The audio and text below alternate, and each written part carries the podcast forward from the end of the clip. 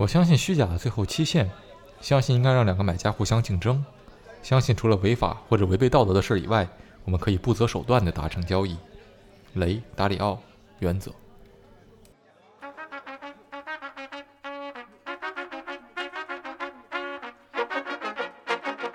你不是要卖给我一个标准化的服务吗？你为什么要问我预算是多少？你还要给我量身定制这个健身房多少平米我能用是怎么的？你在你在买麦当劳，然后你跟人说我要一个板烧鸡腿堡，然后店员问你先生，你的预算是多少？对对对对对，就是感觉，我觉得这个可以是片头了，这太搞笑了。对啊，就是这么一个场景。就是在在麦当劳里面，你还知道，比如说我多加多少钱，可以会多加一片肉。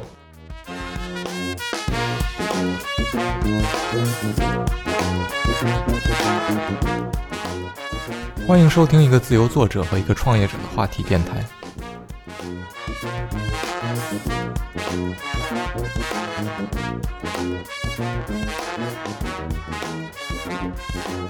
Hello，大家好，我是天宇劫机 Hijack。Hello，大家好，我是天宇风之谷书的大白。嗯，好，你好，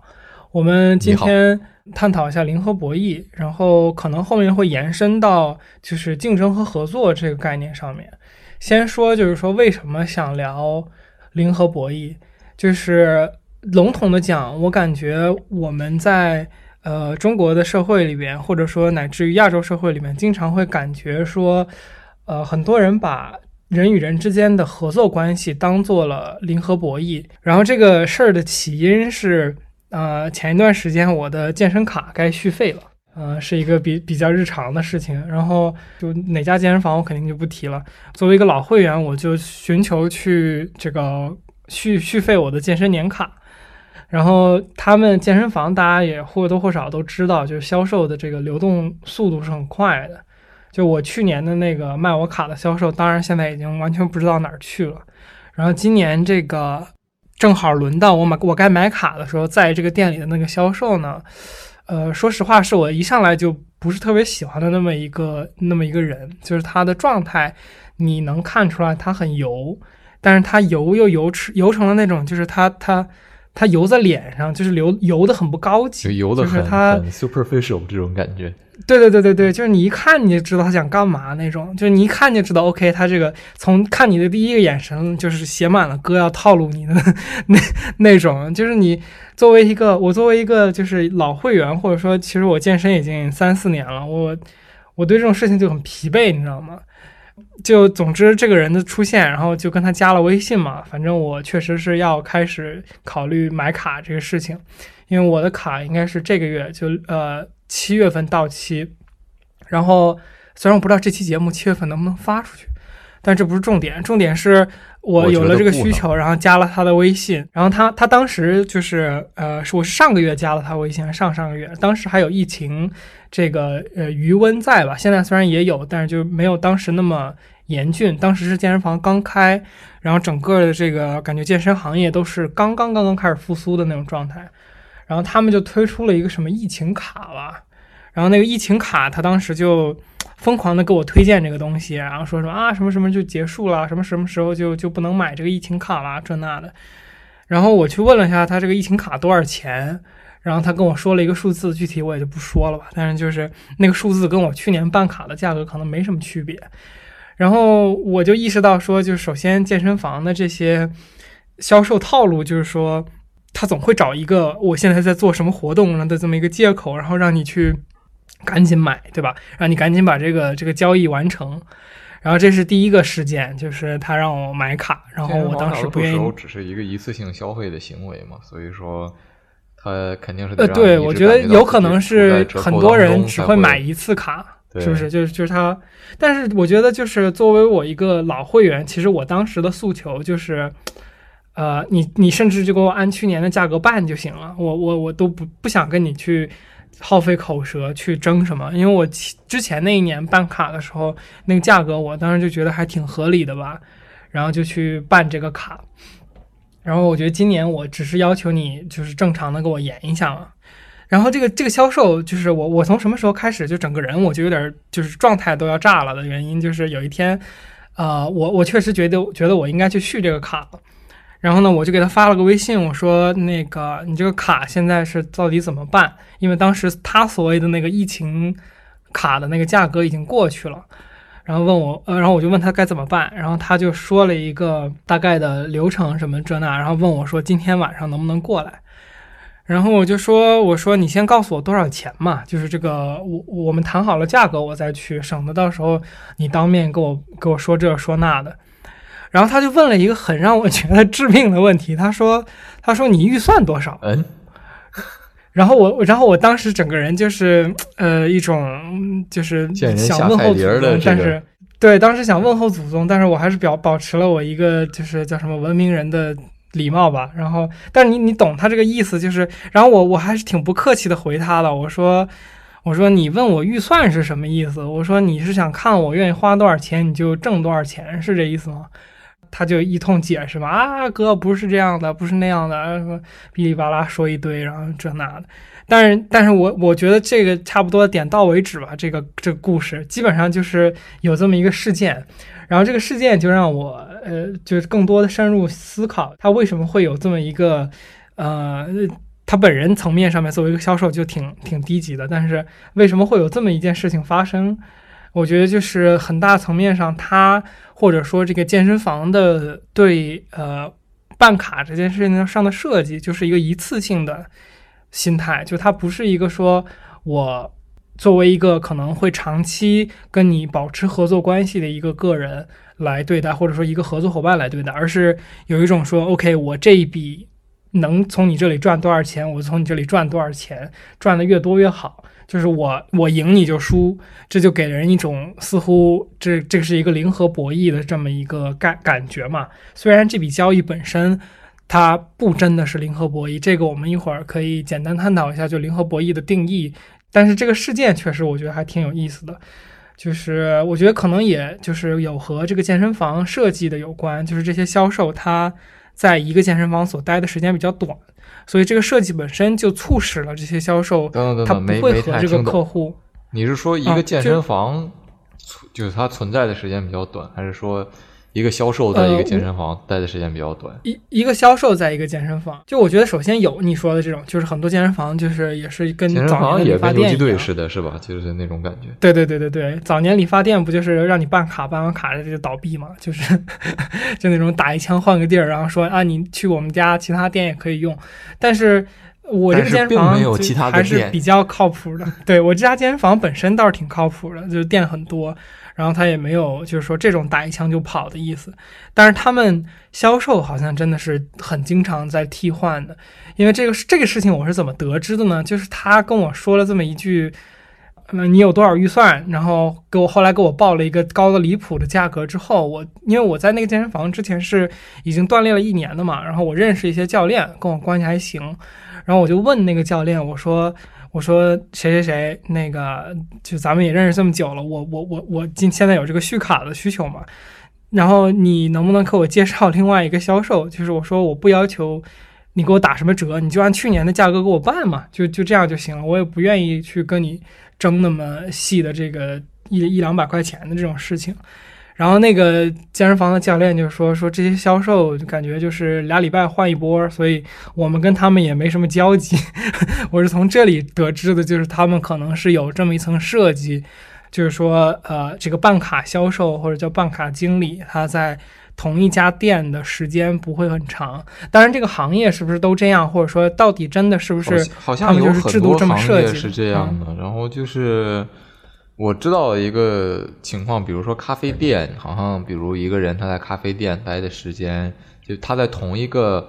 就是连锁里面，可能不会在同一家店一直做，他会他会这个被指派到不同的店去，在这儿干一会儿，在这儿在那儿干一会儿，可能是有这样的原因。嗯，所以他实际上可能并不是离职了，他只是临时换了个地儿。对对对，我也不觉得他是离职了，我我也觉得他是换了个地儿。但是我们哎，我们就善意的不去揣测，就是他到底这个制度为什么这么设计吧。但是总之，这个这个制度的结果就是，我觉得这些健身房没有一个和会员，就是健身房的这些销售吧，没有和会员建立一个呃友好的长期合作关系的那种。我有我有这样一个想法，就是这个你你刚才表示这个故事里讲的，就是说。你的想法一直是按原来的价格去办嘛，对吧？但是，嗯哼，这个健身房它一个一年的成本或许是上涨的，因为很多东西的成本，说实话都是在缓慢的上涨的。嗯嗯嗯。那就是说，这个诉求本身它合理吗？呃，嗯，我觉得你这个 point 很好。我们想法是，就是说这个东西都是有可以杀价的水分在里面的，所以说按照去年的价格办。当然也不是一个完全不能接受的事儿，因为如果他真的不能接受，无论你说什么，他都不会给你办的。那只是利润多少的问题。就是说，比如我随便举例子，我也不知道健身房多少钱一个月，就比如两千块钱一个月，你办一张卡，然后当然好像是有点太贵了，是反正就就就就这么对，一般是两三千块钱一年。我也觉得两千块钱一个月有点离谱了，但是无所谓吧。这个就就就按这么说。然后比如说一年之后，这个。你还打算两千两千块钱办一个月？但是那那可能随着成本的上涨，利润的比例就降低了嘛？那可能，当然，这个健身房也不可能给你掰开了揉碎的说，你看大哥，我这个一年的成本是这这些这些这些，像一个公立学校一样把自己财报打出来给你一看，然后说你看，那我们应该按这个比例上涨收你的学费。那是明白，就你看就是这样，公立学校每年涨学费，这大家还一堆意见。说实话，我我我这个作为一个学生也不是很开心，是吧？但是那你你也没办法，人家这个是就证据摆在这儿，相对合理一些。我我我觉得就是你可能涉及到一个呃很好的角度，就是说我这个诉求本身的这个合理性，然后如果联系到说这个社会整体的这个。呃，物价是在通胀的嘛，它可能价格是有上升的，但是我感觉我在这里想表达的倒不是这个细节，就是确实我一直在强调说我的诉求可能就是和去年一样就行。啊，这有两个原因啊，一个原因是去年我就没杀价，但是你你我都知道这个健身房是有这个杀价空间的，所以我觉得你这个溢价或者说通胀是跑不过我我去年没杀价的那个余地的，这是其一啊，其二是说。呃，就是我觉得，就是他给我的那个感觉，并不是一个说我我是要基于这个我的情况来给你一个新的定价，我觉得不是这样的，只是他给我的感觉就其实挺明确的，是这个游戏我们重新玩一遍，就是这个博弈价格的这个游戏我们重新玩一遍。然后那哥们儿从问我预算那个话开始，我就觉得 OK，game started，就是那种感，就是他有一种吹响了我们这个博弈的号角的那种 那种感觉给到我。对对对对对，所以所以我其实想表达的本质不是说啊，我一定说要求去和去年价格一样，虽然我确实当时也跟他这么表达了，但是我的点是在于说，他并没有想以一个就是我希望的呃。长期合作的那么一个状态来跟我进行这个这个交易吧，简单的讲，你就回到刚才说的那个，就是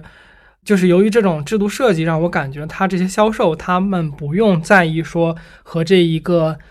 呃会员有没有很友好的达成这一笔交易。你比如说，如果他长期在一家店的话，那可能如果你是一个叫什么 A 后，那我明年可能。如果你这个健身房里有两个销售，我可能就不找你去办这个卡了嘛，对吧？那这样或者说你作为一个呃健身房的这个经理，如果就就算只有你一个销售，那如果你这件事情做得太差，然后人们因为你而不来这个健身房或者不跟这个健身房续卡的话，你这个店也是经营的会不好的。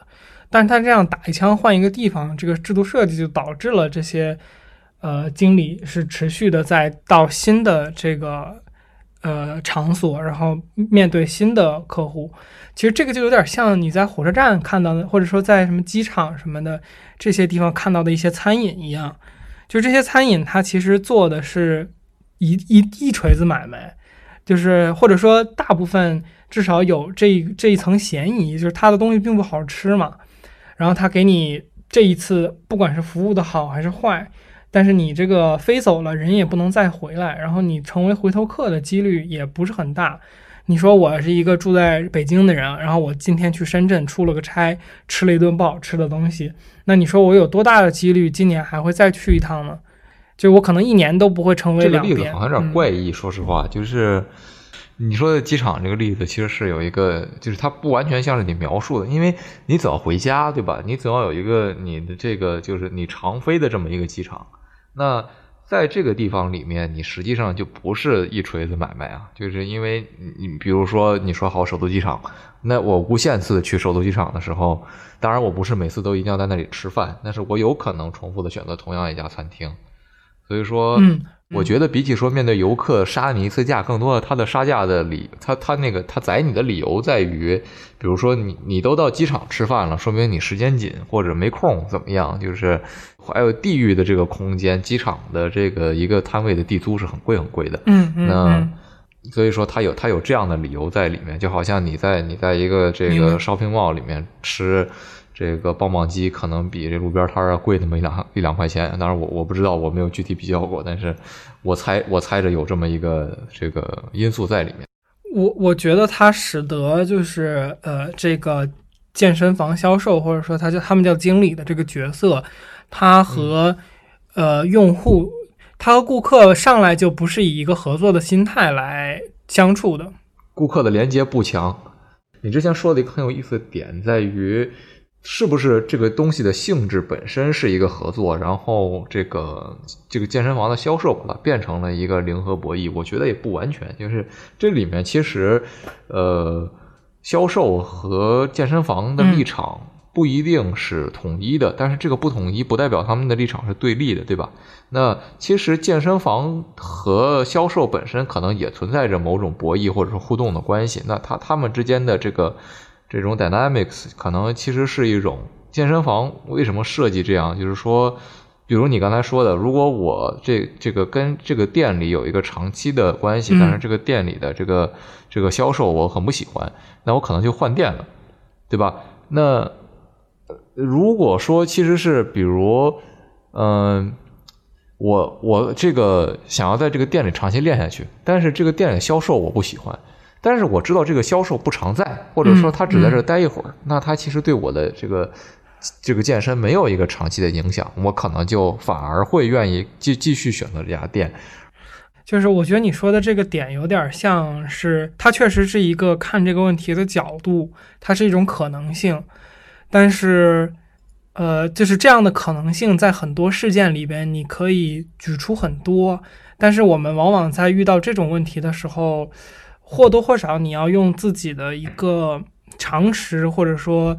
呃，有一点点主观在里边。但是你主观判断的这个依据是你对这个概率有一定的猜测嘛？就你觉得说，呃，是一个销售和这个用户形成友好关系，它更容易使得这个销销这个健身房长期繁荣，还是呃，单纯的由于这个销售可能不受其中的一一两个用户所不喜欢？来，呃，导致的这个用户流失，就是哪一个权权重更大一点？我觉得往往就是在我们，就是这个我我没有明确数据，但是我总觉得前者更合理一点。其次就是，如果这个销售真的有问题的话，第一种形式也更容易把它淘汰掉，不是吗？就是你作为一个机构，你肯定是要优胜劣汰掉一些员工，就是不好的员工呢。对你，你你你你说的对，你说。我我原本想说的，其实可能是，比如说，如果你这个池子，你可以，你的卡池就不怎么好，那你怎么抽卡，可能都抽不到一个，呃，就比如说你你在打这个。无论什么牌吧，你抽到的都不是你想要的牌，因为这副这副牌组里没有你想要的牌，就就是这种感觉。但是你说的对，就是说作为一个机构或者一个一个商业的他的公司，他是会对自己的员工做一些培训的，所以说它不存在就是我说的这种问题，我觉得也是也是合理的。嗯，我觉得说到这儿，我们稍微先来定义一下，因为你刚刚也提到，我之前讲到说。呃，我和那个销售虽然有这种不愉快，但是那笔交易本质上不是零和博弈。呃，我就在这里就是说一下零和博弈的定义。呃，最简单的表述方式就是零和博弈的定义就是当你一笔交易发生前后，这个总价值没有变化，就是只是简单说就是从一方的口袋，呃，这个钱到了另一方一方的口袋没有变化。那很经典的这个。呃，零和博弈的例子呢，就是比如说劫富济贫，这个其实是本质上是零和博弈，啊，这是一个。然后我们简单再来说一下，就是什么不是零和博弈？呃，大部分的交易，市场交易都不是零和博弈。那比如说，我们去买一瓶肥宅快乐水，这个东西是不是就这个交易的本质是不是说我们的三块钱就到了可口可乐的口袋里，然后我们就损失了三块钱呢？实际上是不是的嘛？就是你喝肥宅快乐水的时候，首先你获得了愉悦，对吧？你爱喝这个肥宅快乐水，然后呢，另外获得了脂肪，你还获得了脂肪，然后另外一方呢，就可口可乐都是正收益。对对对，可口可乐来讲，就是它首先它会付钱给它的供货商、广告商、员工等等的这些人，一定程度上是有产生价值的嘛。然后其次，它剩下了一部分钱成为利润。总之就是你们最终加起来的这个呃价值，在交易后是多于交易前的嘛。所以其实绝大部分交易都是非零和博弈，零和博弈只是很小很小的一个。呃，比例的，你看，这样我们来看刚刚健身房的那个例子，就是说我实际上虽然在交易的那一个过程中没有得到很大的愉悦，但是呢，我在之后的一年里边是长期的要去使用这个健身房，然后我在这个健身的过程中是获得了更多的价值的，以及我在这个健身的过程中可能也获得了愉悦，对吧？那所以这个最终的价值确实加起来一定也是大于这个之前的。我的感觉其实就是我们这个定义啊，这个其实涉及了一个就是博弈论的一个根本的问题，就是你的你该怎么设定游戏的规则和你你的这个这个 utility 是什么？就是说你你定义你的收益和不收益的时候，其实本质上是你自己决定的。你有的人觉得说 OK，那我锻炼出的肌肉这是一个正收益，但是但是痛锻炼时候的痛苦可能是负收益，那哪个？更大，它的比例不一定是一样的，或者说，你你说健在健身房的时候，你获得的正收益，其实你就可能就把这个这个锻炼时候的这种这种不爽的感觉就呃忽略了，或者说就没有考虑的那么那么强烈。那那其实就是说，一个东西是不是零和博弈还是正和博弈，它的它的这个。本质问题其实就是说游戏的规则是什么样的，在在在这个逻辑的角度，我们可以很清楚的通过通过一些这个就是分析来得出一个东西究竟是不是呃零和博弈。呃，我我觉得零和博弈的意思是它不是正和博弈，也不是负和博弈，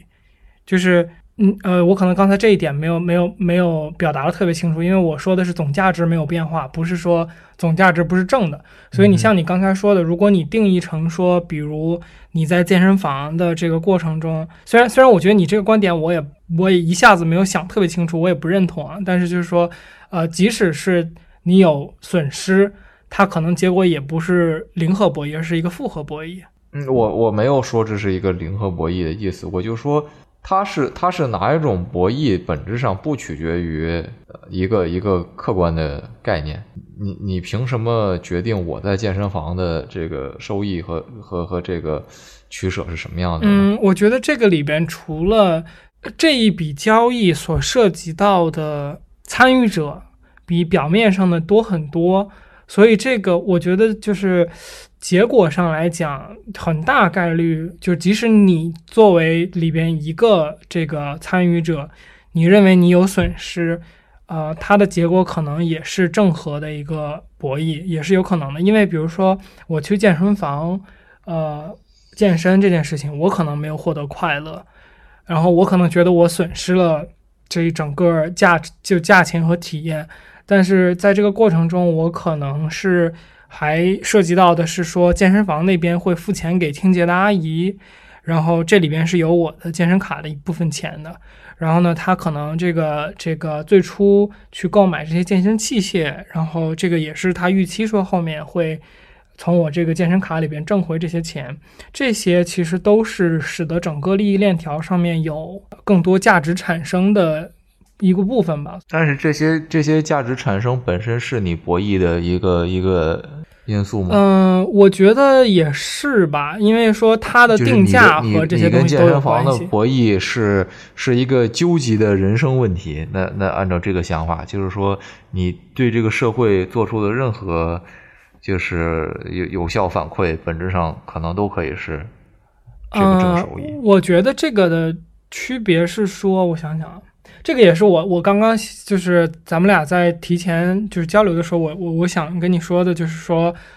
有的零和博弈在它的啊，我觉得这个这可能这个说完了之后，你的观点会更像是正确的一点，就是单纯在这个问题上。但是我确实就是 live，我没有想清这个你刚刚说的那个复合博弈，就是是靠定，就是零和博弈与否是靠定义价值这个事情来完成的。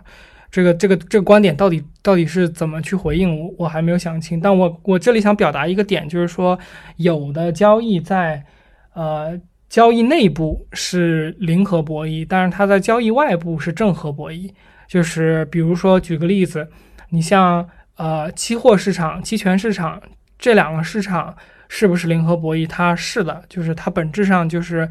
呃。如果是这个买方挣了钱，那就是卖方有损失。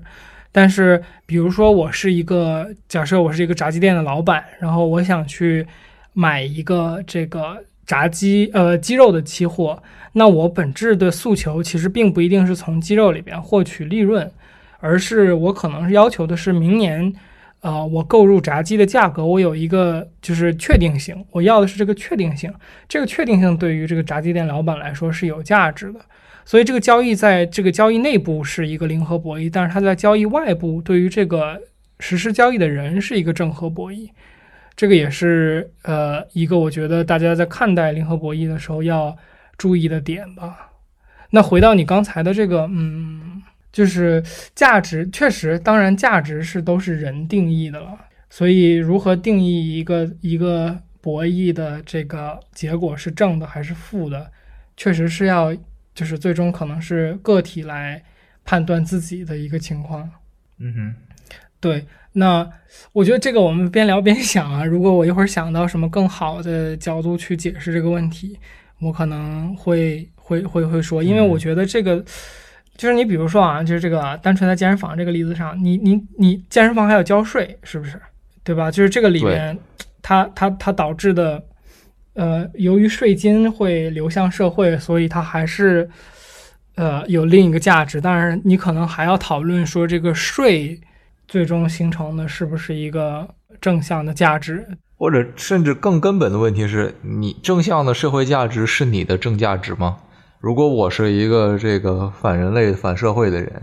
那这个社会越坏，我越高兴。嗯嗯。那呃，对吧？那也有，也可能有这样的情况。那那你怎么办呢？就是说啊啊，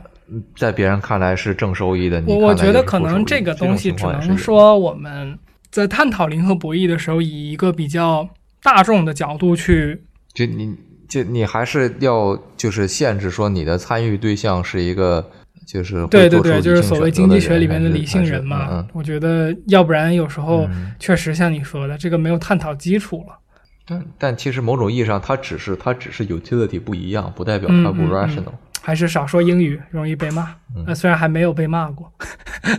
就是我觉得说，呃，你像如果你这么讲的话，就有点像说这个经济学里边说所有的商品都是商品这个。可能这里我要说句英语，就他的原话是 “all goods are goods” 嘛，就是，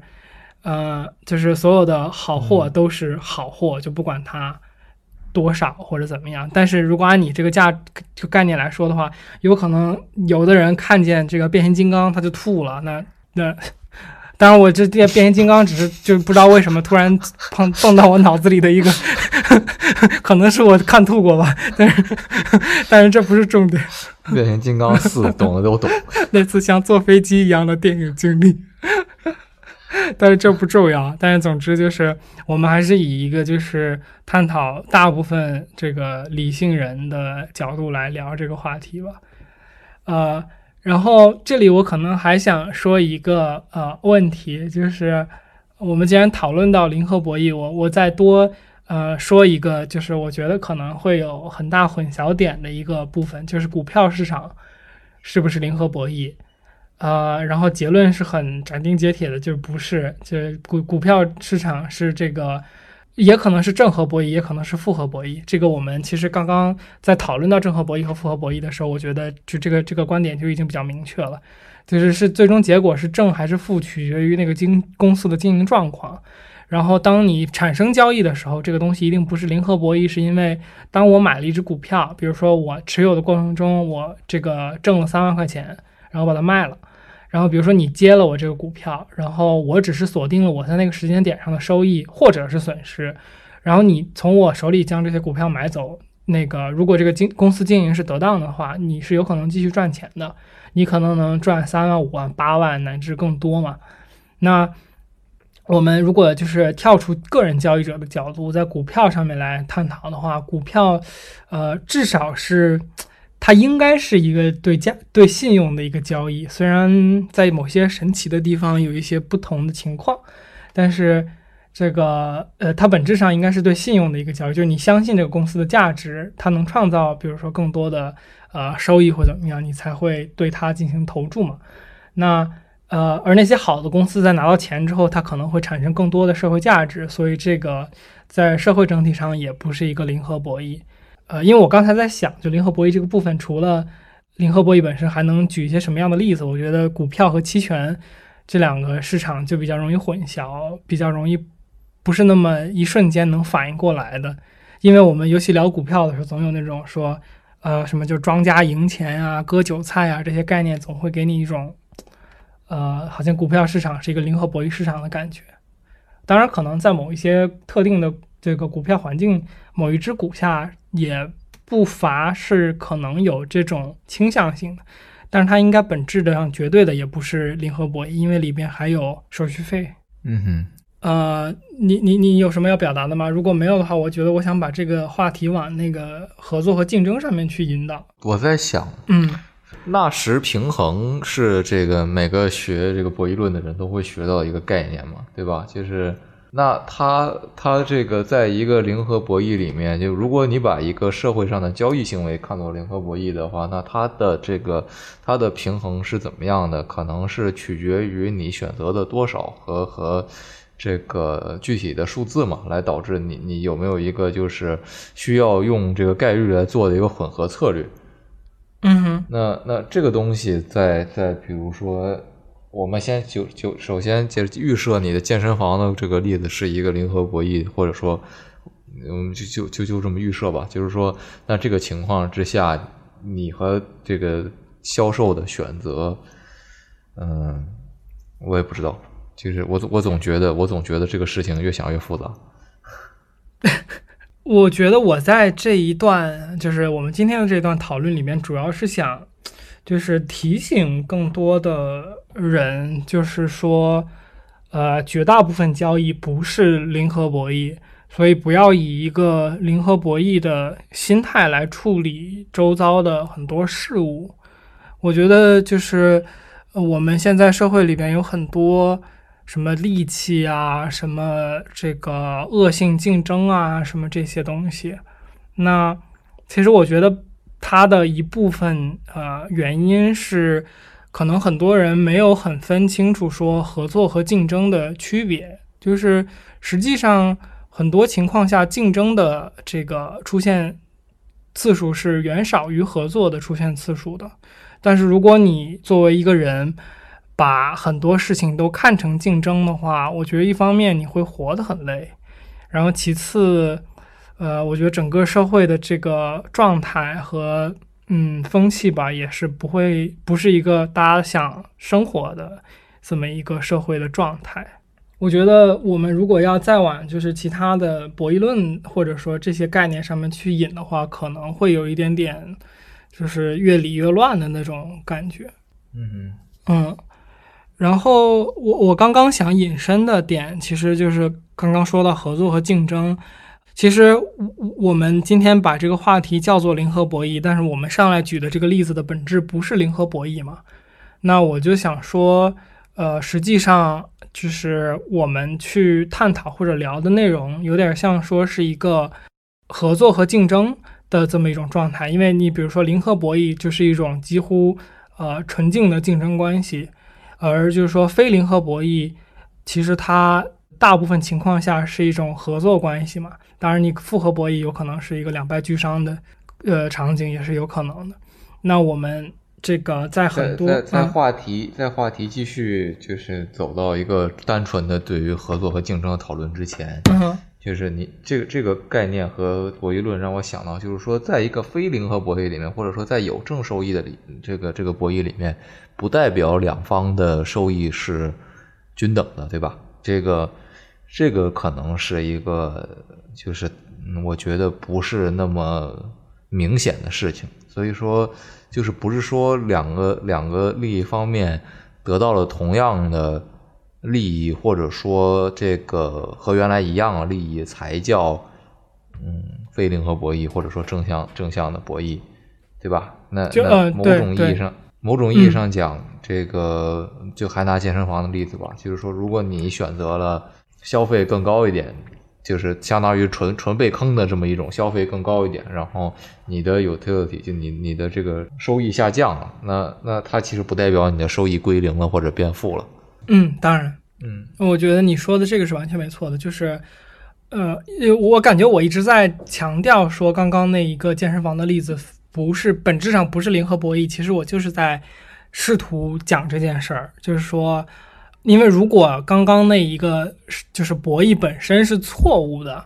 那其实生意就不存在就是溢价了嘛，就是我我不我并不觉得说这个溢价的过程是错的。我只是觉得说，就是你你去做这个溢价的时候，应该以一个什么样的呃心态，或者说你以一个什么样的这个怎么讲，就是就是你的逻辑，你的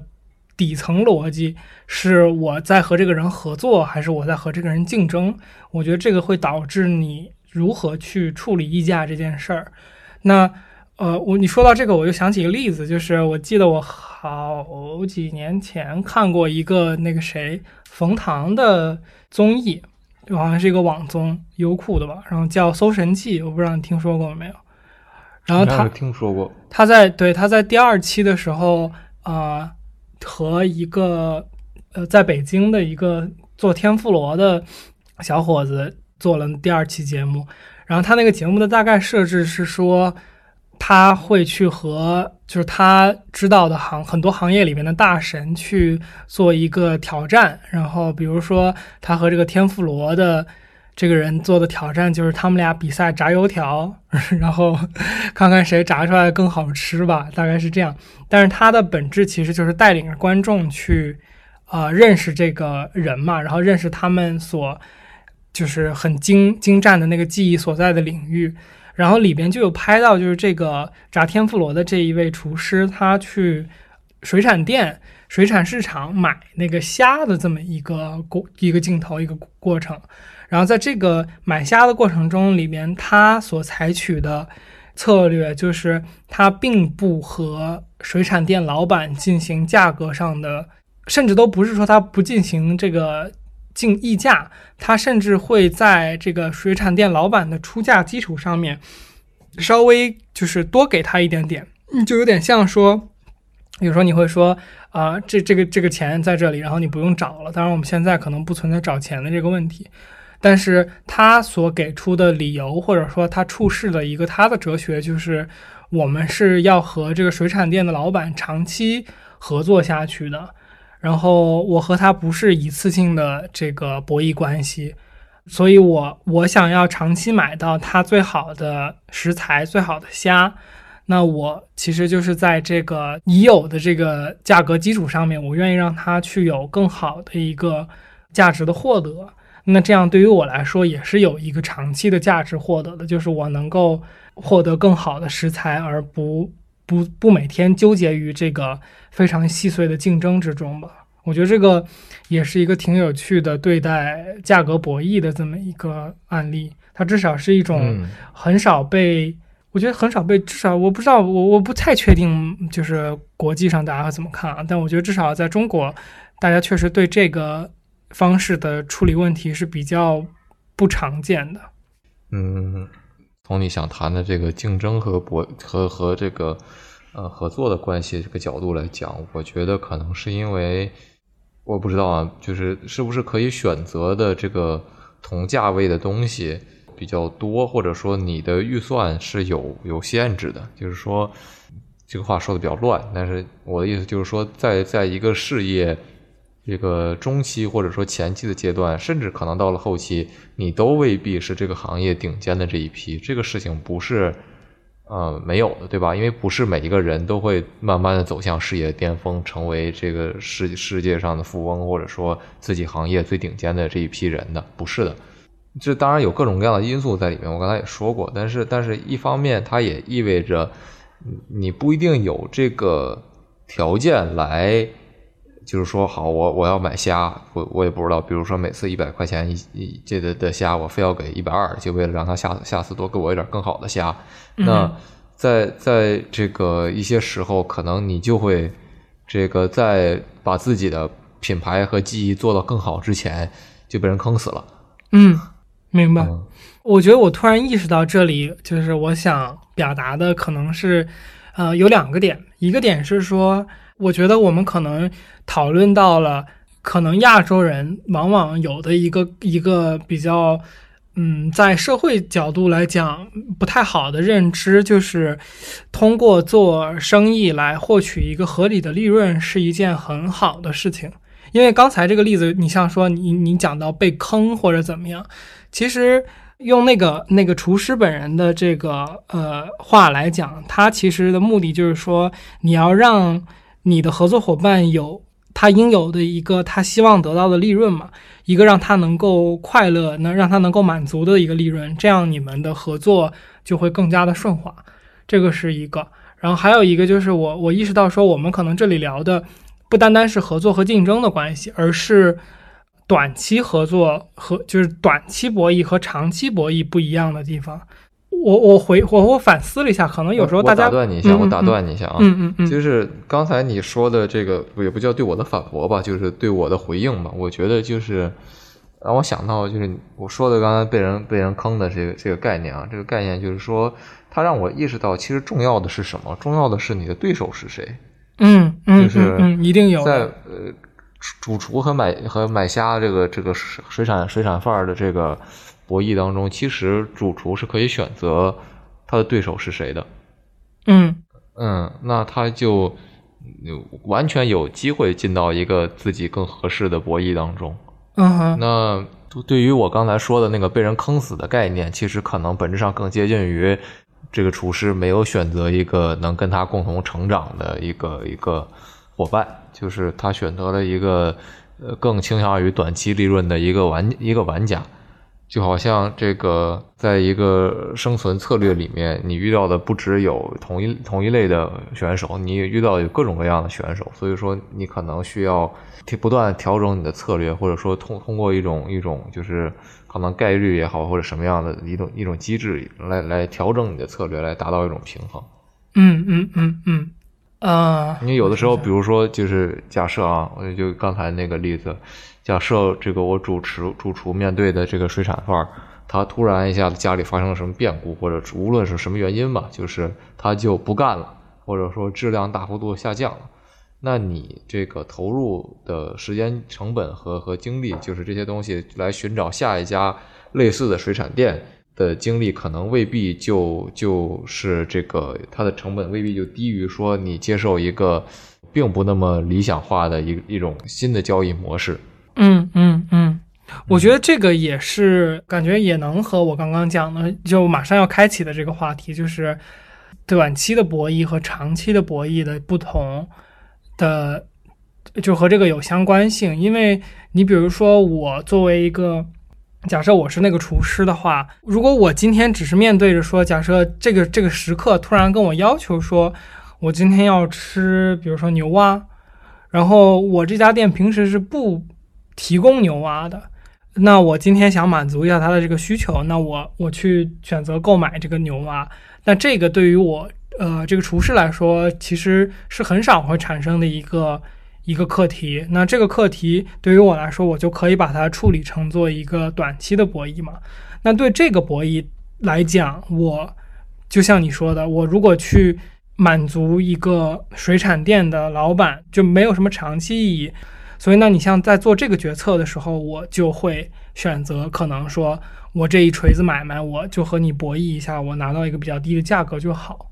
但是如果我现在面临的是说，你像你说的，就是前一个老板走掉了，那我我买虾的这个要求是后面可能三五年都持续会继续的。那对于我来讲，就是我我面临的还是一个长很长时间段的一个博弈。那我对于我来讲，我的成本可能重新找到一个合适的这个水产店老板，能够跟我去互互利共赢的这种状态去博长期博弈的价值就更高嘛？对，所以我觉得延延伸一下，就是，呃，我觉得我们可能因为整个社会发展的速度导致。大家很习惯于短期竞争，呃，短短期博弈，sorry，短期博弈，就是你比如说我我们可能平均在一个公司待的时间都很短，有点像大家调侃那句话：“傻子太多，骗子不够用”，是吧？对对对，就是说我们可能甚至在一个公司待的时间都很短，就要跳槽。然后我们可能觉得，就是说，由于我们习惯了这个社会发展的速度那么快，所以我们知道，可能甚至你这一个行业存在的时间都不会很长。那你说我作为一个个体，可能我就更去在这个行业里边短期榨取到更多的金钱和利润，对于我来说是有意义的。我可能没有必要去特别长线的经营我的这个所谓的名声或者招牌，但是。嗯，我觉得随着社会的发展阶段的呃递进，然后整体经济状态的这个温度没有之前那么的炙热吧。虽然它也是一个还看起来是在上升的阶段。当你不能再躺着赚钱的时候，你就会站起来。对 对对，当你不是今天躺着在这张床上，明天就可以换一张床躺的时候，你可能就要起来把这张床弄得舒服一点了。因为你要长期躺在这张床上，对，所以我觉得可能这也是一个想要提出来的和和和那个开头呼应的吧。就是如果我们拿到健身房这个例子来说，那它显然就是一个被当做短期博弈的啊行为了。但是我作为一个会员，我是一个长期都对健身是有需求的人，我就希望是和你产生一个长期的博弈。你看我刚才讲说。我并不想要求你给我便宜那么一两百块钱，我只需要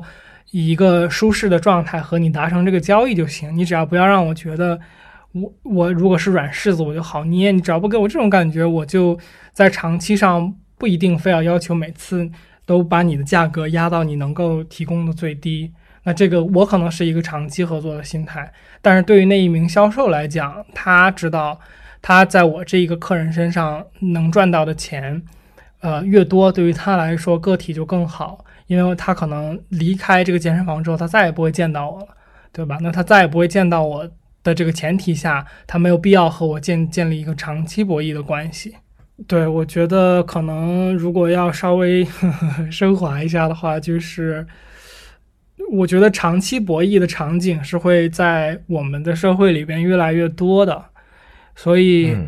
可能大家要逐渐养成这个意识，就是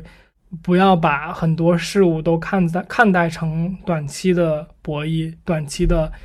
甚至是竞争，而是大部分事情本质上是合作。然后，这个合作的时间可能会持续很长，或者说逐渐的变长。那在这样一个我觉得一定程度上可以预期会到来的环境之下吧，大家要。逐渐对呃长期合作养成习惯，而且我觉得就是你如果有长期合作的心态的话，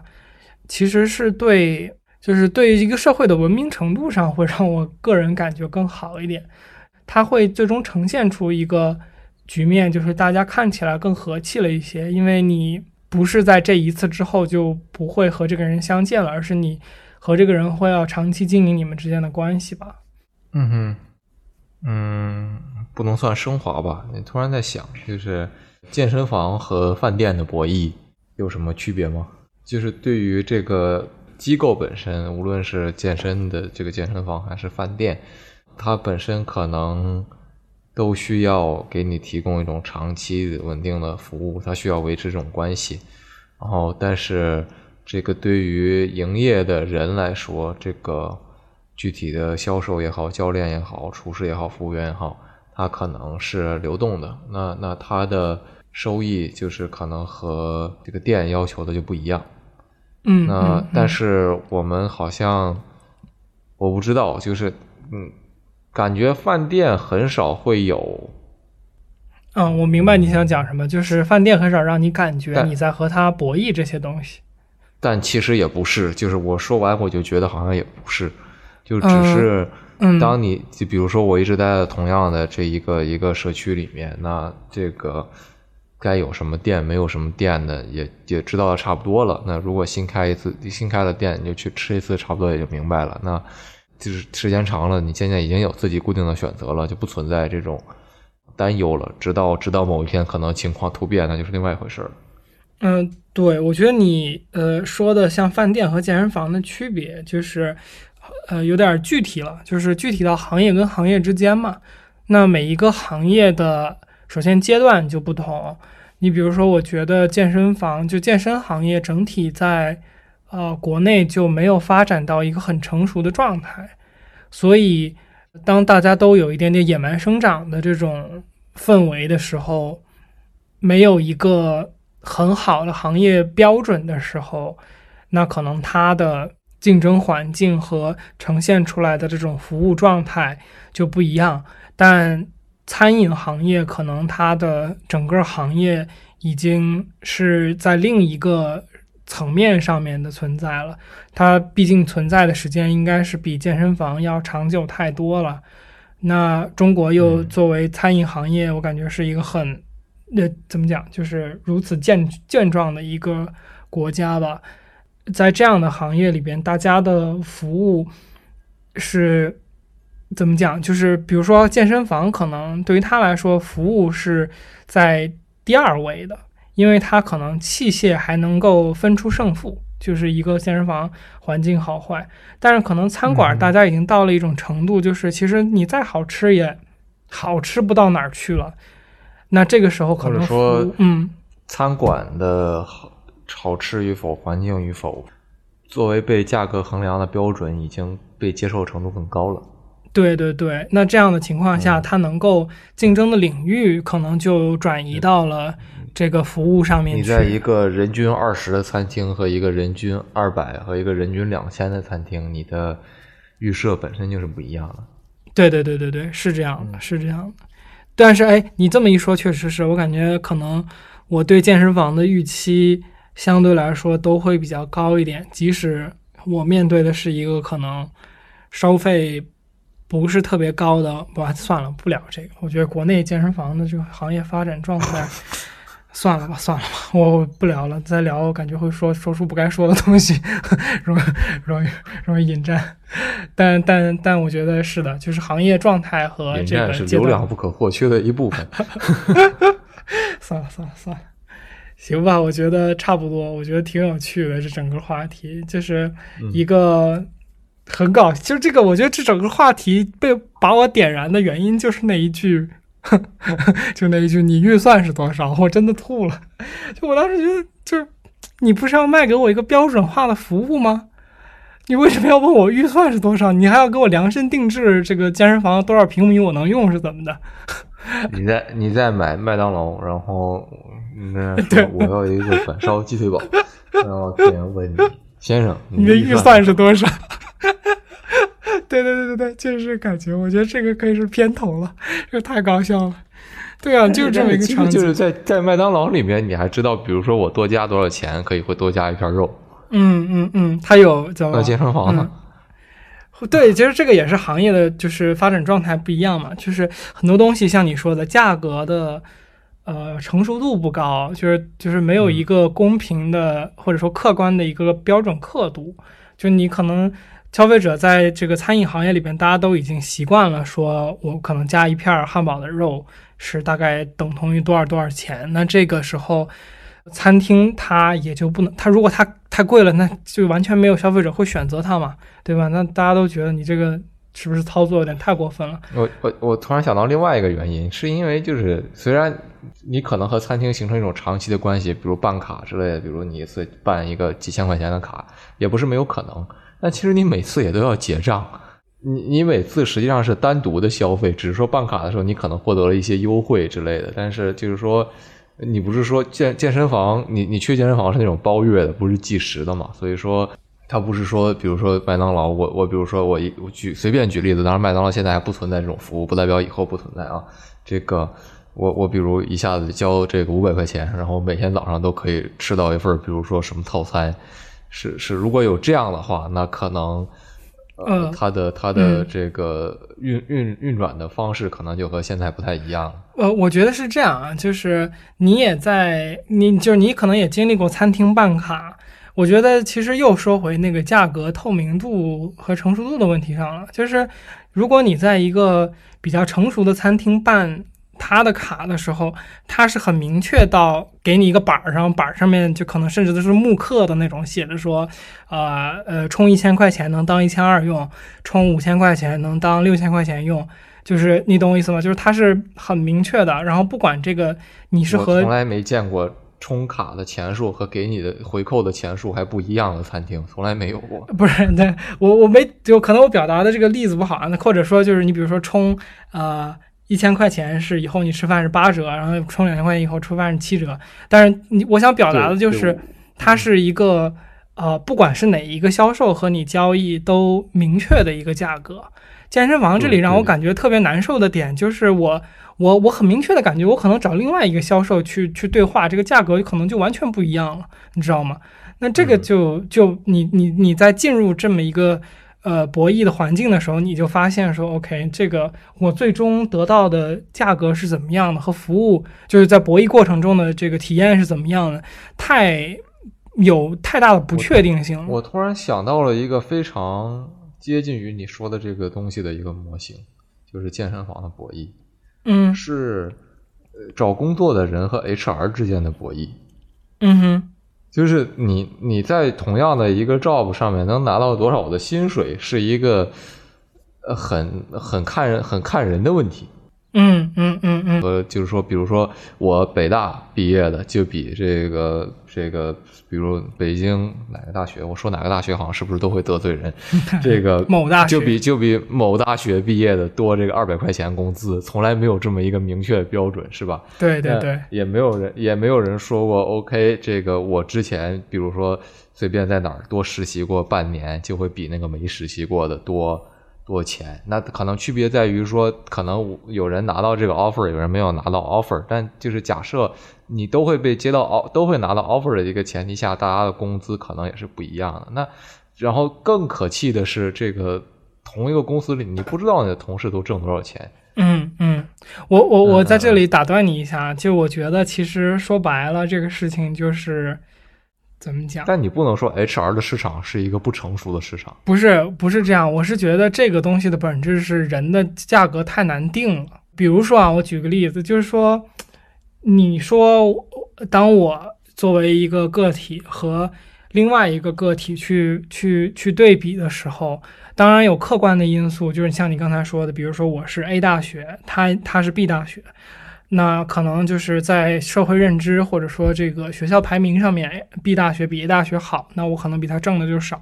这个是一个比较客观的这个刻度嘛。但是如果是你比如说我们都是 A 大学毕业的，然后我们俩可能整体的这个工作实习履历背景都差不多，但是当这个时候，我我比如说他展现出来的是一个很，比如说阳光积极的一个面貌。然后他展现出来的是一个非常善于和人交际，然后说表达东西条理很清晰的这么一个人。然后而我是一个，比如说看起来就很内向，然后表达非常逻辑混乱，然后很啰嗦的这么一个人。当这么这么一件事情发生的时候，你说 HR 他怎么判断呢？对就是我我们那往后说，那可能最终结果是我在工作的过程中，我实际的工作硬实力比这个。和我竞争的这个看起来比我阳光、看起来比我更能说会道的人要好，就我可能实际工作能力比他强，但是，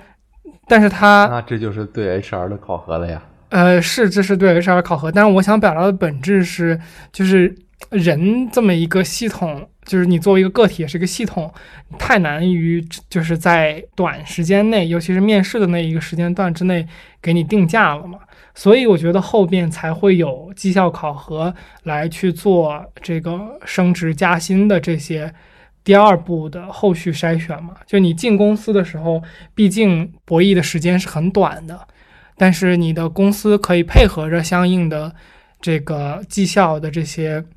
标准来给你定后续的工资变化嘛。嗯，我觉得我们有点跑跑到和零和博弈没什么关系的领域 啊，也有关系，是是和博弈有关系。你和公司 HR 的博弈显然不是零和博弈，对吧？你这个也又不是你多挣了五千块钱，HR 就要扣五千块钱工资，嗯嗯，这个不存在这种现象。是的，是的。那这以后工资就全都是这个光杆司令，就是拿所有的钱干所有的活了。在结尾再说一下，我们是一个做具体话题探讨的这么一档播客吧。然后我们，我觉得我们的话题一点不具体。就我们确实是因为一个具体的叫什么故事，然后产生的这些话题。然后我和天宇经常也会做这样，就我们自己会聊嘛。我们自己聊天的时候就觉得，有时候我们确实探讨的过程中会产生一些不错的想法，然后这些想法在跟朋友分享的时候，他们也是觉得挺有趣的，所以决定说把这个我们俩日常会做的一些聊天的内容给录下来，然后希望它能够在传播之后有有有一些更多的价值吧。虽然不知道这个传播 能够传播到哪儿去。说到传播啊，各位，那就说到这个。点赞二，说到传播呀，那就这个如何能够让我们的节目更多的传播呢？那就需要各位在各自听这个音频的平台上面对我们进行一个支持。我我们是这个音频应该会发到各个平台上了。那如果是在比如 B 站这样的平台，大家就三连；如果你不想三连的话，至少留个赞嘛，对你没有什么损失。然后，当然这个前提是你觉得这个东西有价值啊。如果你觉得没有价值，就不要点赞了。呃，然后如果你是在其他的平台，我估计那个平台各自有各自的，比如说评论啊，或者是点赞啊这样这样的机制。反正这些机制都可以帮助我们这个节目去。显然暴露了我们对其他的平台还没有什么了解，至少不知道他们是算法是怎么操作的。对，但总之就是大家去尽量互动一下嘛，互动一下就会让算法觉得这个节目更有意义。啊，如果有具体我们探讨过程中有些哪些就是具体的内容，大家有想探讨和聊的，我们也可以去具体的聊，然后在评论区我们做一个交流，或者甚至私信给我们也可以。